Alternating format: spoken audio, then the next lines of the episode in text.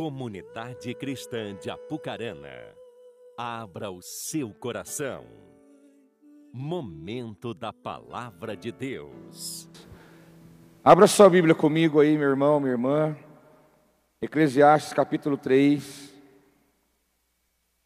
Importante que você abra sua Bíblia comigo. Eclesiastes capítulo 3. Eu vou ler com você a partir do primeiro versículo em diante. Abra comigo para você acompanhar a leitura da palavra de Deus. Vamos ler esse texto conhecido de vocês.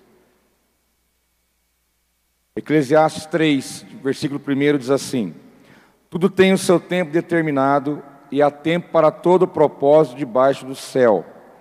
Há tempo de nascer e tempo de morrer, tempo de plantar e tempo de arrancar o que se plantou tempo de matar e tempo de curar, tempo de derrubar e tempo de edificar, tempo de chorar e tempo de rir, tempo de, de prantear e tempo de dançar, tempo de espalhar pedras e tempo de ajuntar pedras, tempo de abraçar e tempo de afastar-se de abraçar, tempo de buscar e tempo de perder, tempo de guardar e tempo de lançar fora, tempo de rasgar e tempo de coser, tempo de estar calado e tempo de falar, tempo de amar e tempo de odiar, tempo de guerra e tempo de paz. Senhor, em nome de Jesus, nós estamos diante da Sua palavra, da Sua verdade, da luz para a nossa vida.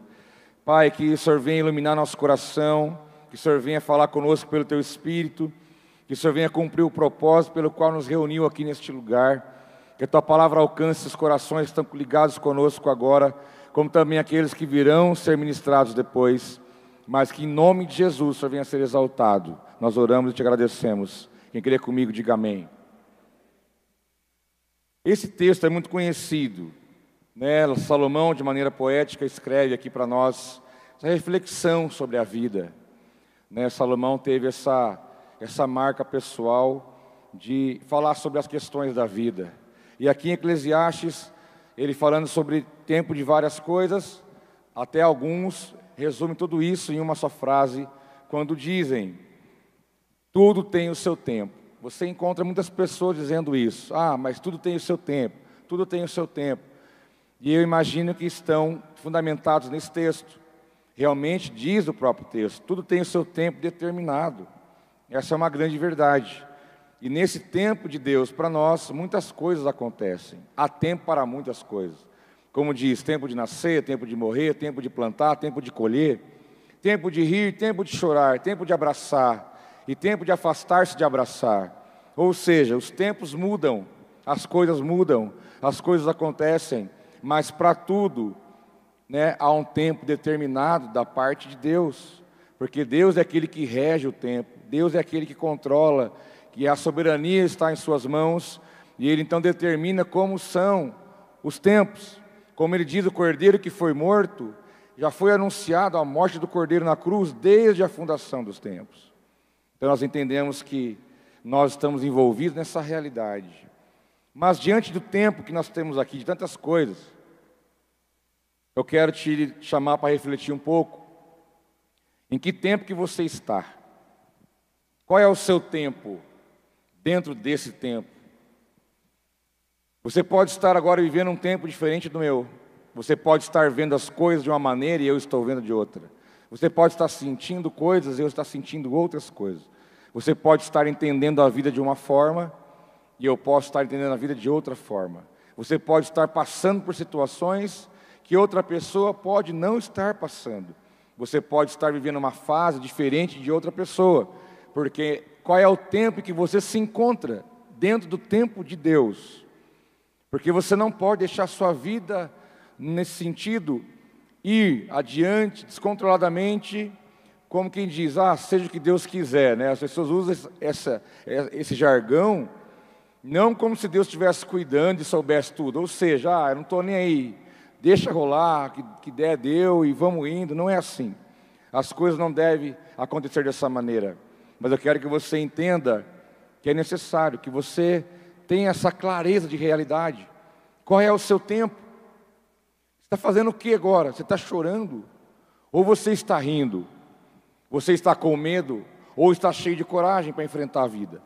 Você está plantando ou você está colhendo o que você plantou ontem? O que você é nesse tempo? Qual é a tua realidade? Qual é o seu tempo? Porque nós estamos num tempo propício. Nós entramos em 2020 com uma palavra de Deus de um tempo de crescimento.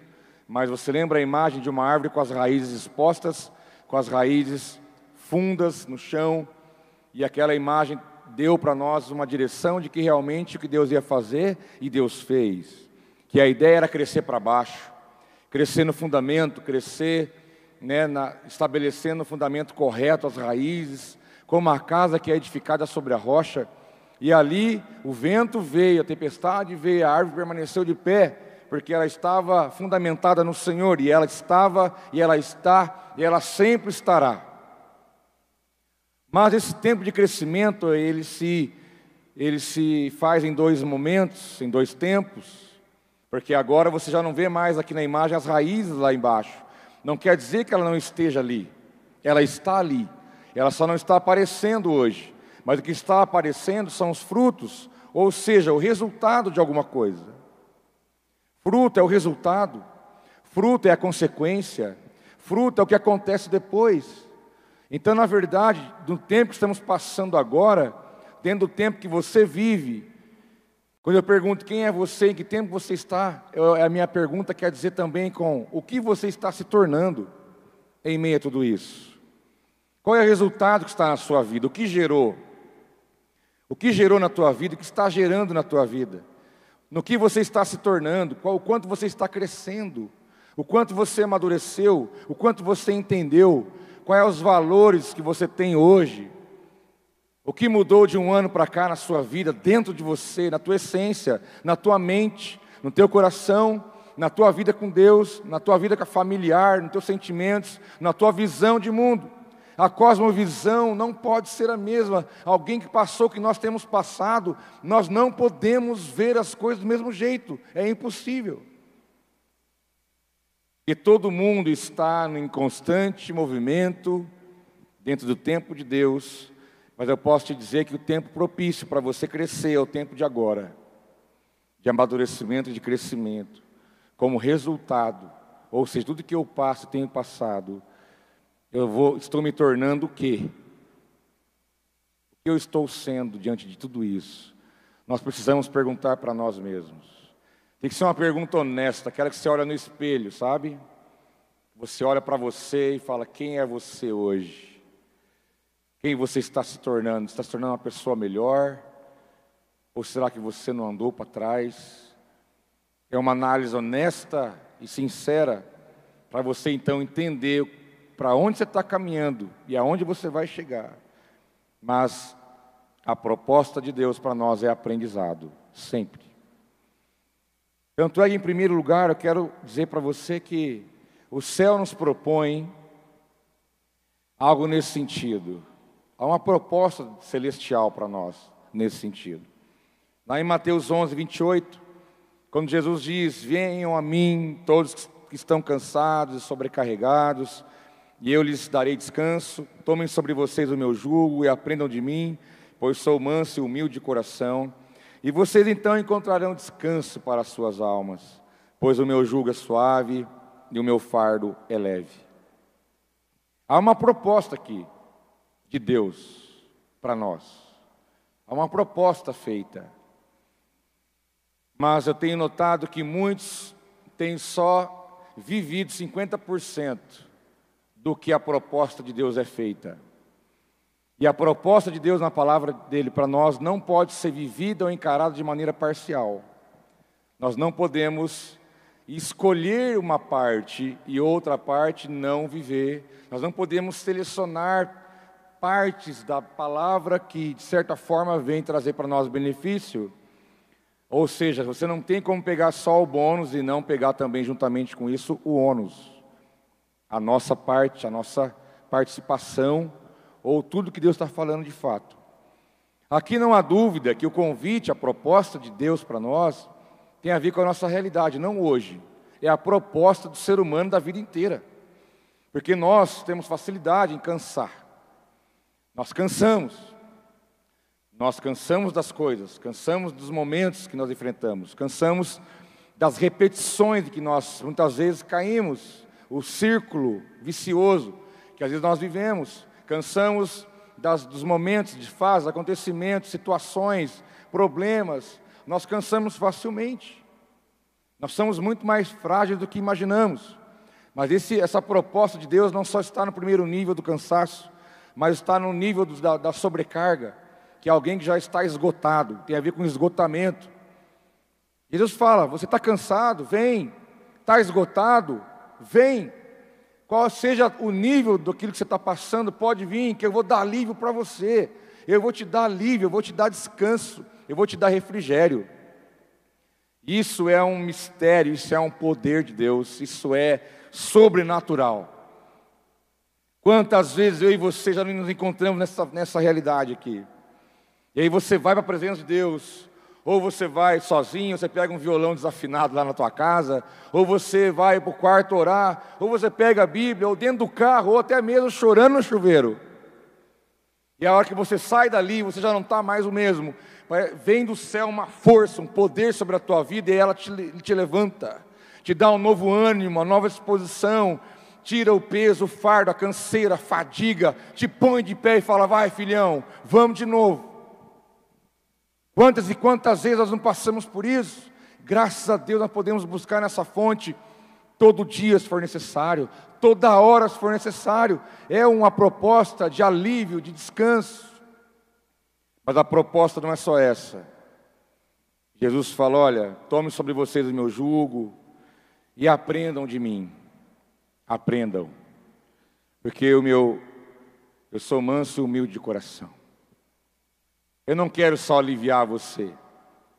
Eu não quero só dar descanso para você. Eu quero que você aprenda. Eu quero que você aprenda de mim, diz o Mestre Jesus. Eu quero que você aprenda algo com isso. Eu quero que você aprenda algo com o que eu estou te dando agora. Eu quero que você aprenda algo que você pode aprender comigo, porque eu sou manso e humilde de coração, e eu tenho muita coisa para te ensinar, e de fato tem infinitamente. Será que nós não estamos só atrás do alívio? Será que nós não estamos só atrás do descanso, do refrigério? O que nós queremos aprender com Ele? O quanto estamos dispostos a aprender? Porque a proposta do céu para nós é de uma forma bem enfática, pedagógica. Você pode ver Jesus não perdeu um segundo, um minuto, não perdeu uma oportunidade. Se ele curava, ele ensinava. Se ele expulsava um demônio, ele ensinava. Se ele ressuscitava uma pessoa que estava morta, ele ensinava. Se ele ia, estava indo descansar, ele ensinava. Se ele ia orar, ele ensinava. Ele ensinou, e ensinou e ensinou todo o tempo do seu ministério aqui na terra.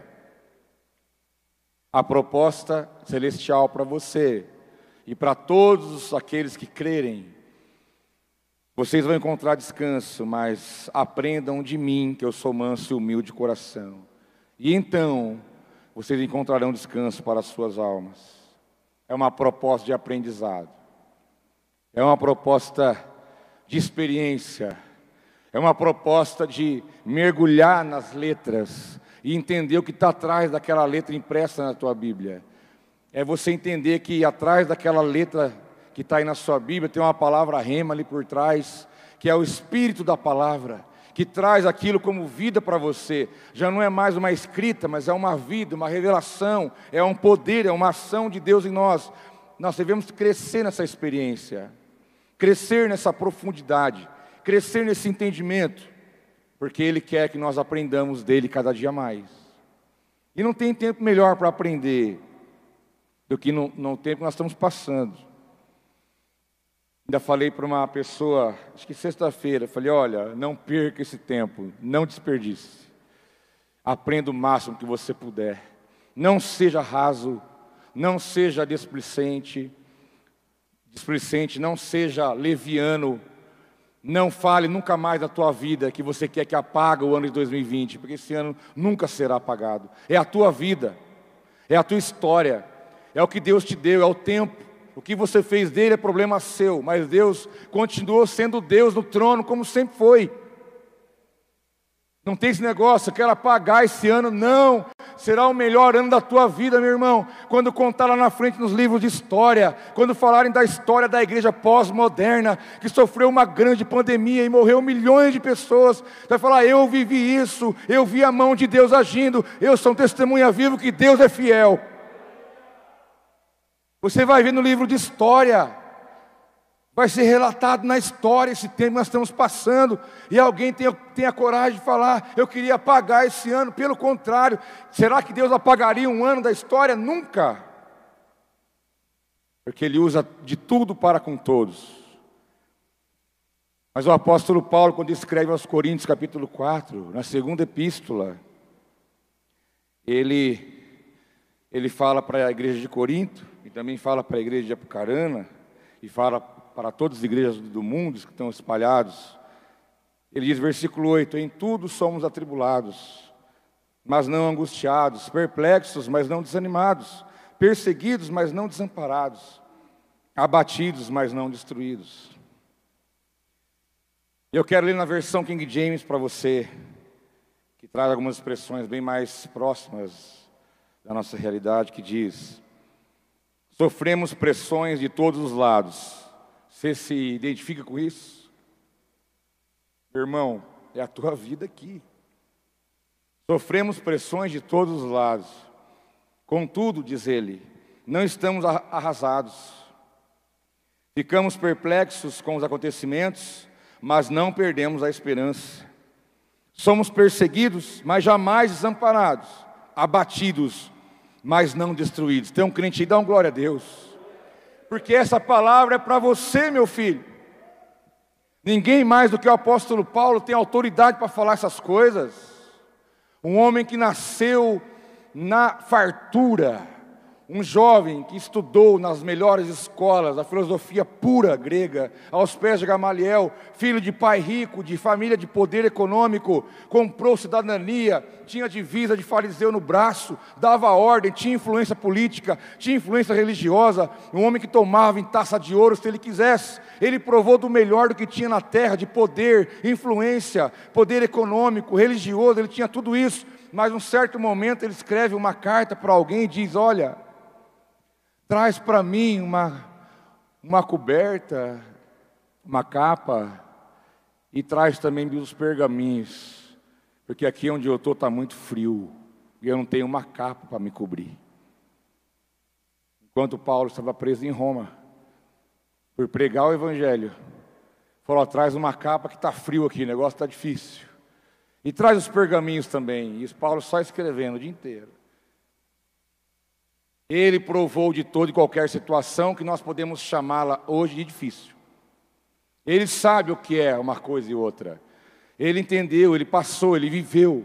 Então por isso ele tem autoridade quando ele diz: "Em tudo somos atribulados, abatidos, mas não destruídos". É o Deus que ele anuncia para nós pelo Espírito. Sabe quem ensinou esse Deus para Paulo? Ninguém.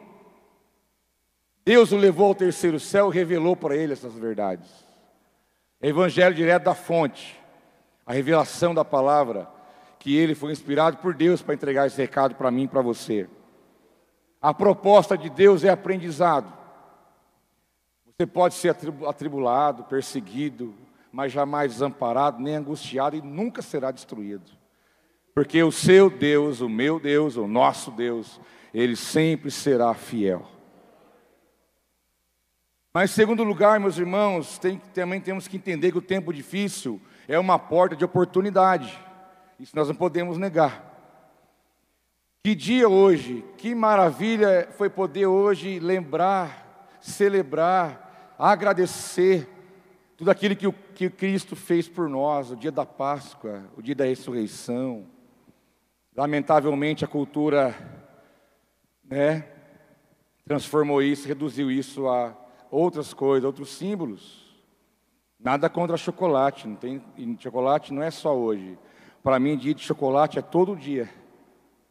Entendeu? Todo dia é dia de chocolate. Hoje é um, né? É colocar um símbolo ali, alguma coisa e tal. Né? Cuidado com o coelho da Páscoa, não fala disso para o teu filho. Isso é símbolo de uma deusa fértil do período extra-bíblico. uma entidade, uma mulher que tinha coelhos em volta dos seus pés, a deusa da fertilidade. E aí é por isso que, que você acha que faz ovo de coelho de Páscoa? Por quê? Você acha que alguém inventou isso do nada? Não, tem uma base histórica para isso. E maligna. Maligna. Mas, voltando ao assunto, chocolate é bom e eu gosto. Eu, eu também sei que você gosta. Mas, hoje, é dia de comer chocolate, tudo bem, está tudo certo, faz parte.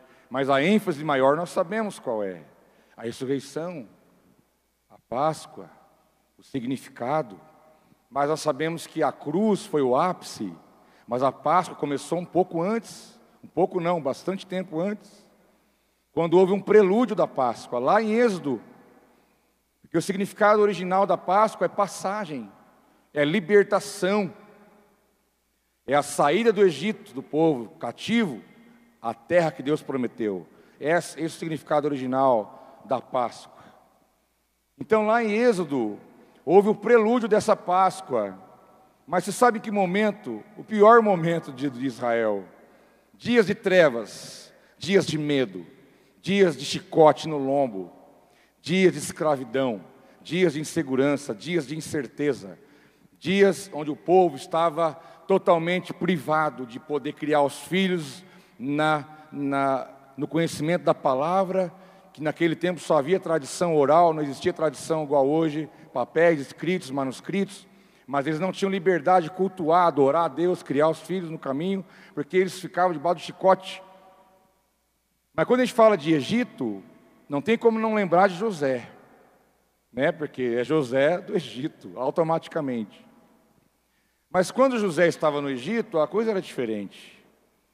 José foi enviado por Deus ali, toda aquela história, e quando veio fome em toda a, toda a terra, os irmãos dele vieram, foram supridos, os irmãos tiveram comida, provisão, toda a região comeu dos celeiros do Egito. E José estava ali ao lado de Faraó, um homem de confiança, de governo. Depois, mais adiante, a família de José veio para o Egito, habitaram ali, tiveram regalias, tiveram é, benefícios, porque José estava ali e a fazer uma ponte entre eles, e eles viviam bem naquele lugar. Tanto é que Jacó, quando estava para já morrer de idade avançada, é, José falou: Pai, vem cá, vou te levar num lugar. Eu fico imaginando a cena. Eu não sei você, mas eu tenho mentalidade fértil. Eu começo a ler, eu começo a imaginar aquela, aquela cena, aquela coisa. Pai, vem cá, eu vou te levar num lugar. Nesse lugar você vai gostar. Chegou lá, entrou na sala do homem. Entendeu? Como seria hoje você chegar na sala do, do Biden, entre aspas, humanamente falando, um dos homens mais poderosos da terra, né? politicamente falando. Mas lá não era um dos mais, era o mais poderoso. E José leva Jacó, teu, seu pai, lá diante do homem na sala. Fala, pai, Seguinte, põe a mão na cabeça dele. Abençoa ele. Jacó falou, era crente, Jacó era crente, você sabe. Jacó chegou, deixa comigo, já meteu a mão na cabeça, abençoou ele. E foi aquele momento especial. Depois Jacó morreu, foi levado para ser sepultado nas suas terras. E José continuou ali com seus irmãos. E o povo de Israel estava bem servido ali. Mas só que teve um problema: o tempo passa, José morre. Outros governadores vêm, outras gerações vêm. E cadê? O que? Eu não te conheço, não sei quem você é, vai trabalhar. Porque Israel cresceu em número, e cresceu numericamente muito. E aí que, que o faraó que veio depois falou: vamos pegar esse povo, vamos botar para trabalhar. Esse povo vai crescer muito e vai dar problema para nós. Chicote neles. Se tornaram escravos. Anos e anos e anos e anos. Trabalho, trabalho, trabalho, trabalho forçado, dia, dia após dia eles não podiam ter tempo de pensar. Fazendo tijolo, barro, junco, folha de junco, para poder fazer a, a, o produto ali para fazer os grandes, os grandes monumentos egípcios. E ali o povo ficou escravo. E o povo trabalhava e gemia, trabalhava e gemia, de dor, de sofrimento, dias de trevas, dias de incertezas, dias de escravidão, chicote nas costas, é aonde vem o prelúdio da Páscoa. Tempos difíceis, portas que Deus abre. E aí então Deus diz em Êxodo 12, versículo 12 e 13: Eu passarei. Ah, só um, um algo que eu esqueci. E nesse momento, então, Deus levanta Moisés para libertar o povo, que o povo clamava, e disse Deus que ouviu o clamor do povo, levantou Moisés para libertá-los. Mas então veio toda aquela história de José e as dez pragas, já tinha acontecido as nove pragas, Deus anunciou a última praga aqui como um prelúdio da Páscoa, dizendo: Eu passarei pela terra do Egito esta noite. Êxodo capítulo 12, versículo 12. E ferirei todo primogênito na terra do Egito desde os homens até os animais, e em todos os deuses do Egito farei juízo. Eu sou o Senhor, e aquele sangue vos será por sinal nas casas em que estiverdes. Vendo eu sangue, passarei por cima de vós, e não haverá entre vós praga de mortandade, quando eu ferir a terra do Egito. Deus falou: Eu vou mandar o anjo da morte. Vai, todo primogênito de pessoas e animais vão morrer. Mas ele deu uma instrução, ele deu uma porta, ele deu uma, uma oportunidade para o seu povo, porque ele é um Deus que instrui, que direciona, que abre portas, que dá oportunidades, mesmo em dias de densas trevas. E aqui a Páscoa, como eu disse, significa passagem, significa livramento, libertação, vitória sobre o medo vitória sobre a incerteza, vitória sobre a insegurança, vitória sobre as prisões, vitória sobre todo tipo de ameaça. Páscoa é vitória de Deus para o seu povo. E ali nós vemos duas realidades, Egito e Israel, duas realidades que nós temos que olhar para isso de maneira espiritual. Egito é o homem no pecado, na incerteza, na dúvida, no medo, na ameaça. Israel é Deus é reino, é governo, é provisão, é eternidade, é a proposta de Deus para nós. Porque a passagem é justamente essa. Deus nos pega de uma realidade e nos leva para outra realidade. Você pode viver uma passagem na tua vida, em várias áreas da sua vida. No teu casamento, no seu trabalho, quando você chega num ponto que você fala que a treva chegou, não vejo mais um foco de luz, não vejo mais uma fonte de esperança, não vejo mais uma solução, não vejo mais como mudar isso, eu não vejo mais saída. Aí Deus vem com uma oportunidade, fala: meu filho, é por ali. E por ali você vai e Ele restaura todas as coisas, porque Ele é especialista nisso. Ele sempre vai nos surpreender. Então Ele dá uma direção de como eles tinham que fazer. Ele fala no versículo 3: Falai a toda a congregação de Israel, dizendo: aos dez deste mês, tome cada um para si um cordeiro, segundo as casas dos pais, um cordeiro para cada família. Primeiro ele falou: vamos organizar isso. Cada um na sua casa, cada um prepara um cordeiro. E o que eu vou fazer vai começar em casa. É o modus operandi de Deus. Não imagine você que vai começar alguma coisa aqui, não. Aqui é um resultado que é na tua casa. Você não pode aceitar uma coisa aqui e uma coisa lá. Jamais. Se um dia Kelly falar para você que eu sou uma coisa aqui, uma outra em casa, meu filho, eu já perdi faz o caminho faz muito tempo. Se um dia minha filha falar para mim ou para você que eu sou um aqui e outro em casa, acabou. Já era. Já era. Eu não posso querer ser uma coisa aqui e outra coisa lá. Eu não posso ser o espiritual aqui e um demônio lá. Eu não posso ser o bonzinho aqui e transformar lá. Não posso. Pelo contrário, é de lá para cá. Porque o que é este lugar, o que é a igreja, se não é uma junção de famílias e pessoas. E cada um traz o que tem para colocar no altar. Eu tenho que buscar de Deus entender que tem coisas que Deus só faz lá, mas tem coisas que Deus só faz aqui. Uma coisa não substitui a outra. Deus disse: cada um na sua casa, prepara o cordeiro. Vamos começar a estratégia da oportunidade no tempo das trevas. Ele disse isso a toda a congregação, todos estão debaixo dessa palavra. O aprendizado começou no ambiente familiar, que é no lugar onde Deus mais trata a nossa vida. É o lugar que Deus mais trabalha a nossa vida. é na nossa casa. Porque é o lugar que você é realmente o que você é. Eu não vejo ninguém aqui gritar. Nunca vi ninguém gritar aqui. Nunca vi ninguém bater a porta aqui. Eu nunca vi ninguém xingar aqui. Eu nunca vi ninguém desbravejar. Mas quem sabe você não faz isso em casa? Quem sabe? Não sei. Porque no nosso habitat natural, nós nos sentimos à vontade para ser quem de fato nós somos. Então, o aprendizado, Deus direciona que o aprendizado comece no ambiente familiar. É um ambiente onde Deus quer agir, quer mover, quer fazer. Sabe por quê? Não existe casa perfeita, nem família perfeita, porque como que pessoas imperfeitas podem fazer algo ser perfeito? Não. Nós estamos cada dia caminhando no aperfeiçoamento, no aprendizado, mas a perfeição, nós, eu creio que nós não vamos alcançar aqui. Mas é um desafio de cada dia aprender mais. E Deus falou: vai para casa, pega lá o cabrito, versículo 5. O cordeiro ou o cabrito será sem máculas, um macho de um ano, o qual to tomareis das ovelhas ou das cabras. Ele fala: você vai pegar o sangue, vai passar o sangue do animal, nas ombreiras da porta, no batente da porta, na verga da porta, nas casas em que você for comer.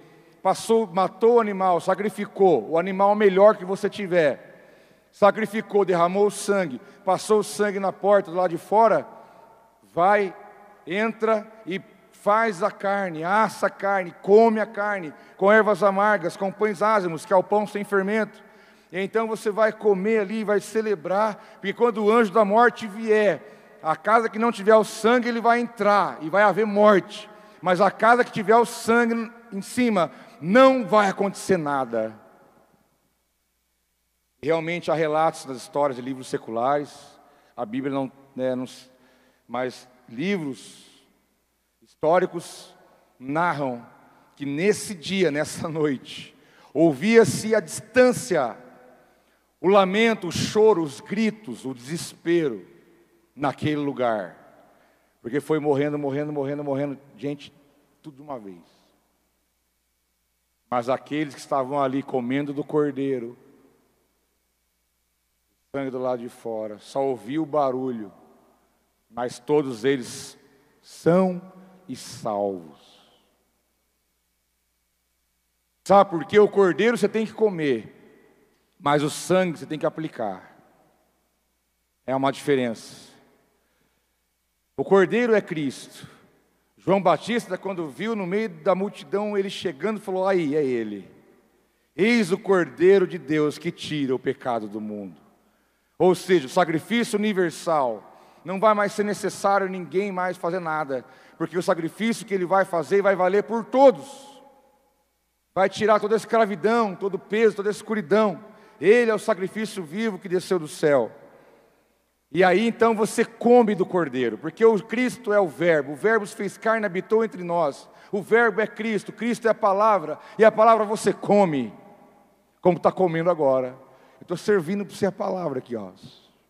Ó. Ao passado ou bem passado? Eu estou servindo a palavra para você, e você come. Você está comendo de Jesus, do Verbo. A palavra você come, o cordeiro você come, mas o sangue você aplica. Porque o sangue tem que ser aplicado, porque se ele não for aplicado, ele não faz o efeito. Porque o sangue de Jesus que está sobre nós, o sangue derramado na cruz, é que te aplicado na tua vida, como você aplica? Quando você crê que Ele é realmente o sangue derramado por você, que Ele te perdoa, que Ele te redime, que Ele te justifica, que Ele te elege, que Ele te comprou, te resgatou, pagou a dívida que era contra você, o sangue que te dá novas oportunidades, recomeço. Quando você crê nesse sangue, então ele é aplicado em você. Mas se alguém chega e fala, é isso aí? Eu não acredito nessas coisas. Para mim, Jesus nem existiu.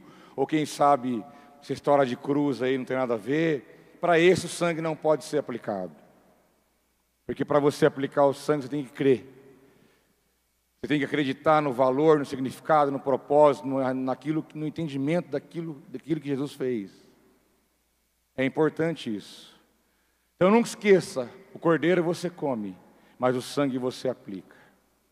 Quando você ora na tua casa, Senhor, cobre a nossa família, cobre a minha casa, cobre com teu sangue. Fi, pode vir o demônio que for, pode vir o capeta que for, ele não tem condição de chegar ali. Não tem, não tem, porque a palavra de Deus ela é enfática, ela te dá essa garantia, ela te dá essa, essa verdade, essa revelação de que nós estamos debaixo do sangue de Jesus que nos comprou. Nós não somos mais nós, nós somos dele. Se nós somos dele, o sangue dele foi aplicado sobre nós. Isso mudou nosso destino eterno. O sangue dele está aplicado em nós. Cordeiro você come, mas o sangue você aplica. E aqui a Páscoa aconteceu, mas última instrução de Deus aqui nesse momento, antes deles saírem do Egito. Versículo 4: Mas se a família for pequena para um cordeiro, então tome um só, com seu vizinho perto da sua casa, conforme o número de almas, das almas, cada um conforme o seu comer, fareis a conta conforme o cordeiro. Deus está dizendo o quê? Você tem o cordeiro, está com fartura, você sabe que vai dar para você e vai sobrar, então convide alguém para participar. Compartilhe o seu cordeiro com alguém. Diz a palavra: se a família for pequena para o cordeiro, ou seja, tem bastante carne, então tome um só, um cordeiro só com seu vizinho, perto da tua casa. Por que, que você vai comer o cordeiro, vai deixar sobrar, ou vai reter para você se tem alguém que não tem? Pode ter alguém perto de você que está morrendo de fome, pode ser, ter alguém perto de você que está sendo atingido pelo mal, porque não tem o sangue aplicado sobre a sua vida. Nós temos o cordeiro, nós temos o sangue derramado por nós, nós temos tudo. E a palavra diz: não fique só para você, tem casa que está precisando disso. Tem casa que está precisando disso. Precisamos abrir nossa visão, a nossa percepção de quem está perto de nós. Se não tem isso, não tem como cordeiro, cordeiro, comer o cordeiro, porque não tem o cordeiro. E não, muitas vezes não sabe nem o que é um sangue aplicado. Nós precisamos anunciar essa verdade, anunciar esse entendimento, porque tudo que Deus te der, meu irmão, olha, guarda isso, eu falo isso sempre, eu não posso perder a oportunidade de falar mais uma vez. Tudo que Deus te der, Ele não está pensando só em você. Tudo, desde uma habilidade que você tem, ah, eu sei pintar em tela. Você acha que Deus te deu um dom pensando em você somente? Não. De alguma maneira isso vai ajudar a abençoar alguém. Uma habilidade, um conhecimento, um diploma, um dom espiritual, um recurso, uma experiência, tudo que você tem que Deus te deu, desde coisas naturais e também espirituais, ele pensou em você sim, mas Ele está pensando o quanto de pessoas que pode ser abençoado por aquilo que Ele tem te dado. Nós não podemos reter, não podemos pensar só em nós. Tem casa perto de nós que está perecendo, porque não tem acesso ao cordeiro, não tem cordeiro. Nós temos que fornecer o cordeiro para eles, temos que levar Jesus para esse povo. Com certeza tem uma família perto de você que está precisando. Não se cale. E não pense assim, ah, vamos fechar a porta aqui nós, vamos comer o nosso cordeiro, o sangue está na porta, e o povo que se lasque, quem está lá fora que se lasque. Importante que nós estamos aqui, guardadinhos, seguros, confortáveis, debaixo de uma promessa, de uma provisão, de um cuidado de Deus. Que acontecer para lá, não quero nem saber, o que importa é nós. Essa não é a dinâmica do reino de Deus. Deus quer que nós compartilhemos o que Ele tem nos dado, porque é isso que Deus pediu. Então, dali a pouco, passou aquela noite, Faraó falou o quê? Some daqui. Pega o seu povo e vai embora daqui. Vai adorar Deus no deserto. Vai embora. Some. Pega o que é teu. Pega os animais, pega ouro, pega tudo e vai embora. Como quem diz, se você ficar aqui, vai acabar a nossa vida, precisa que você vá embora. Então Moisés, com aquele povo né, que numericamente pode ser arredondando 2 milhões de pessoas, saiu, foi liberto No outro dia não tinha chicote, no outro dia não tinha peso nas costas. Quando estava com fome, a comida vinha. Tinha alguém para direcionar, para guiar, tinha liberdade para conduzir a família durante aquele processo.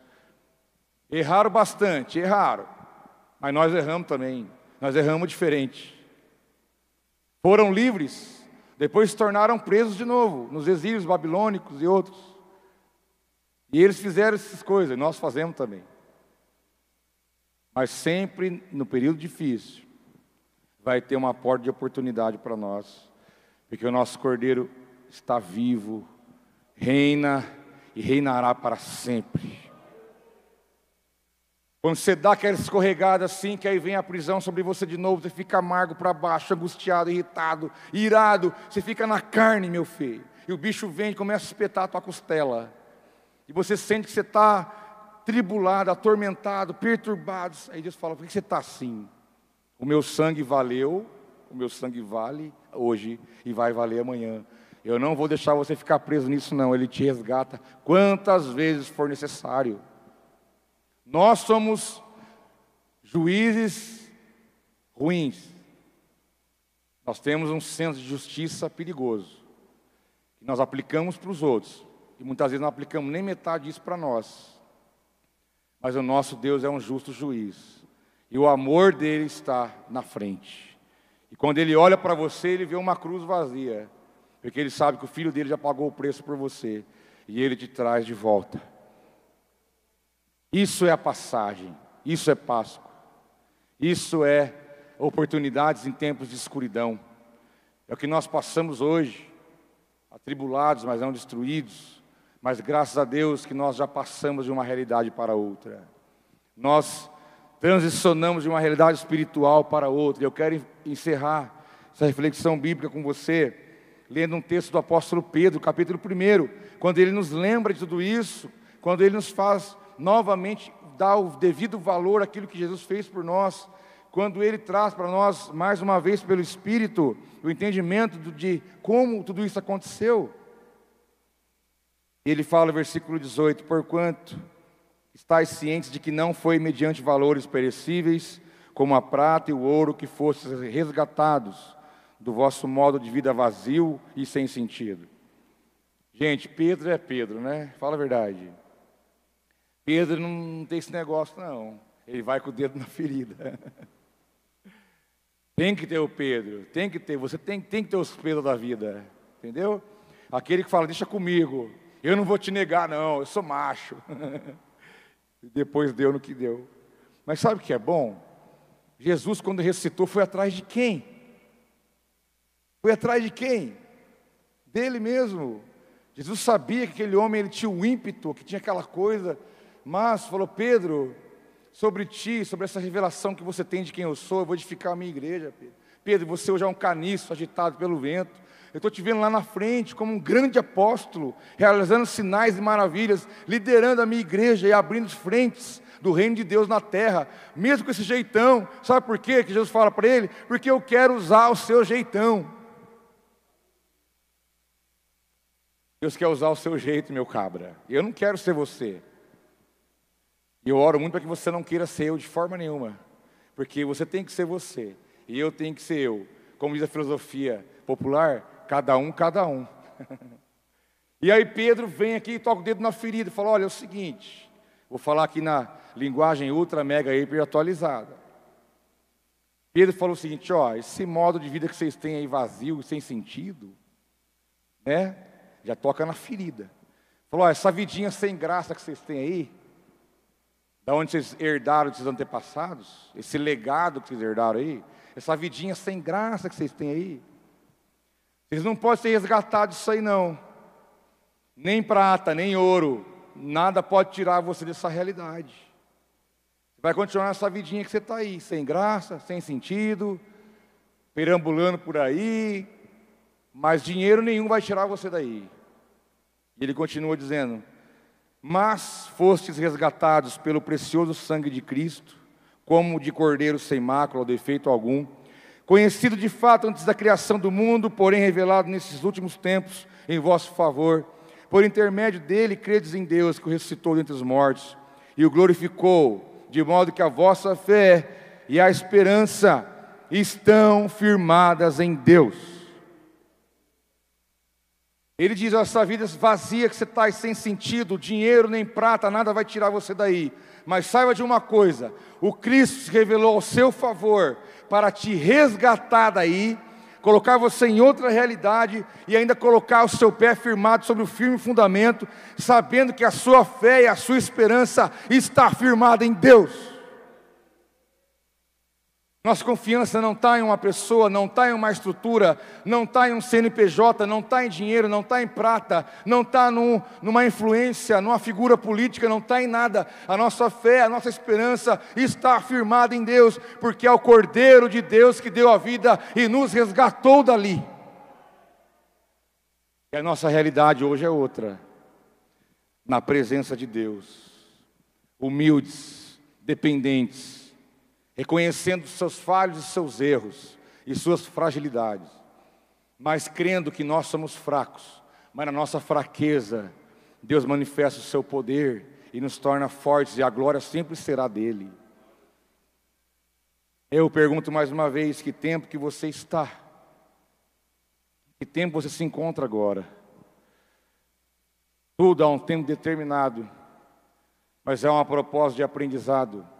Mas para você aprender, tem que ser clarificado na tua, na, na tua visão quem é você agora e o que você está se tornando na caminhada com o Senhor, porque Ele nos tirou daquela, daquela realidade, estamos caminhando rumo às promessas e ao reino de Deus e à Sua justiça. Vamos orar, vamos ficar em pé juntos.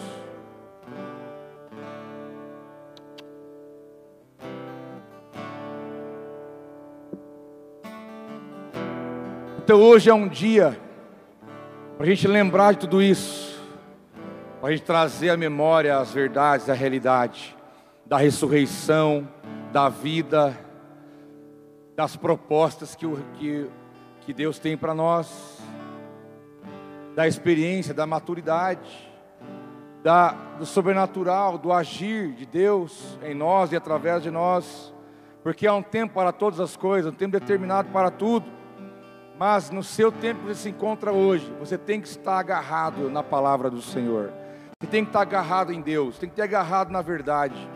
Para você poder caminhar em vitória, porque Páscoa é vitória sobre o medo, Páscoa é vitória sobre a morte, Páscoa é vitória sobre a escravidão, Páscoa é vitória sobre as ameaças, Páscoa é a tua vitória celebrada na cruz, que hoje está vazia, porque o céu está lá, Jesus, à destra de Deus, governando sobre as nações.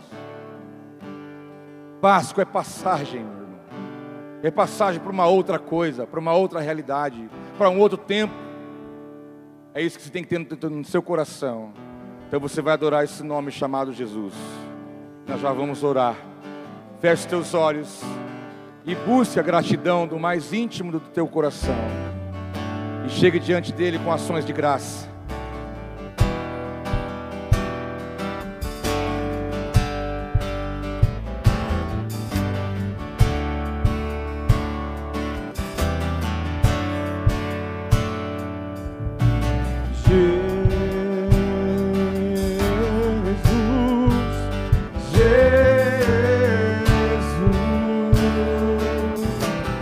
Adore esse nome. Jesus, Jesus. Você está aqui porque Ele é o Senhor da tua vida. Jesus, Jesus. Agradeça a oportunidade de viver glorificando o Pai.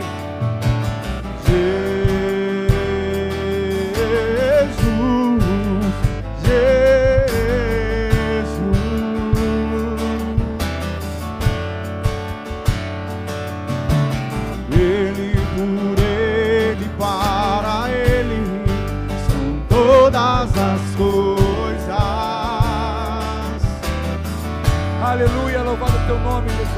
Porque dele, por ele, ele são todas as coisas. Então diga a ele a glória para sempre. A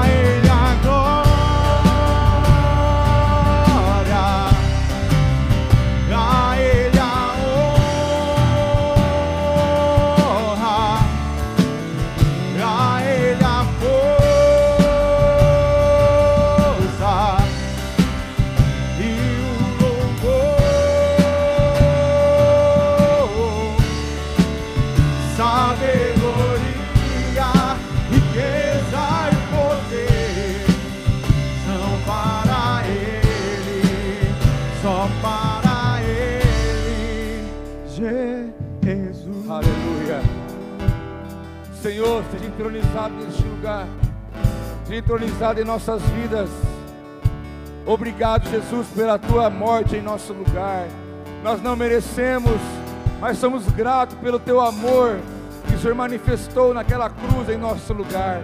Obrigado, meu Pai, porque o teu sangue nos cobre, o teu sangue nos guarda, o teu sangue nos livra.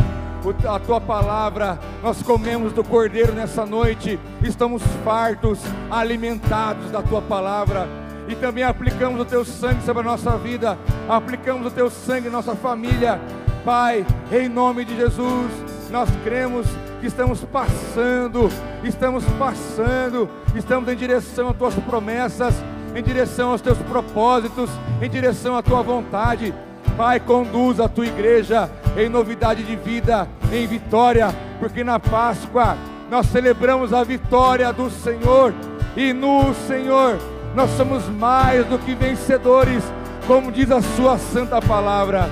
Pai, em nome de Jesus, gere gratidão no nosso coração, reconhecimento, meu Pai, para que o Senhor possa cada dia mais ser glorificado em nossa vida, em nossa caminhada. Pai, toma-nos pela mão direita, nos conduza, nos direcione, mostra o caminho, nos apresente, nos conduza pela tua destra fiel. Pai, em nome de Jesus, nós queremos te louvar, te engrandecer, queremos te adorar, porque tu és maravilhoso, porque tu és santo. Em nome de Jesus. Pai, eu quero orar em especial porque eu sinto no espírito que tem pessoas que neste exato momento estão com corações amargurados, estão com sentimentos que não vêm do Senhor, estão carregando fardos, pesos, sentimentos e pensamentos ruins, estão, meu Pai, pensando contra pessoas, pensando contra irmãos, estão, meu Pai, muitas vezes animados ou estão afligidos pelos acontecimentos das coisas da vida. Pai, derrama sobre cada casa agora o teu alívio, o teu descanso, o teu refrigério. Descansa, meu Pai, descansa o teu povo, tira o fardo dos ombros, limpa a mente e o coração. Eu vejo pessoas sendo atacadas pelo maligno, porque por algum motivo saíram debaixo do sangue do Cordeiro. Pai, que haja arrependimento nessa noite, em nome de Jesus porque o arrependimento nos coloca no lugar, no lugar debaixo do teu sangue, da tua cruz, na tua presença, porque só o pecado pode nos tirar do Senhor. Deus, perdoa o orgulho, perdoa o julgamento, perdoa os pensamentos, perdoa o pecado, perdoa o mal, e que todos esses possam voltar para um lugar debaixo das tuas asas, em um lugar seguro, em um lugar de luz e clareza em nome de Jesus. Que eles recebam o teu descanso, o teu alívio, o teu refrigério, e acima de tudo, que possam aprender com o Senhor, que eles possam aprender com a tua palavra, para voltar ao propósito da tua vontade. Toda carnalidade caia por terra, toda visão humana, sentimentos que não são do Senhor, para que voltem ao propósito, sejam alinhados pelo teu espírito e que haja paz nos corações e em cada casa, em cada família. Obrigado, meu Pai, por este tempo aqui né, precioso com meus irmãos. Eu abençoo a tua igreja, eu abençoo aqueles que estão agora em casa, que a tua paz inunde nossos corações, que o teu sangue seja aplicado cada dia em nossas vidas. Venha sobre nós o teu favor. Guarda-nos do mal. Guarda o teu povo do mal, em nome de Jesus. E nos dê a paz, em nome de Jesus. Dê um aplauso bem forte ao Senhor e gratidão. Aleluia. Louvado seja Deus. Aleluia. Meus queridos, todos sintam-se abraçados. Sintam-se abraçados. O Senhor te abençoe te guarde. Boa semana. Shalom para você. Deus te abençoe em nome de Jesus.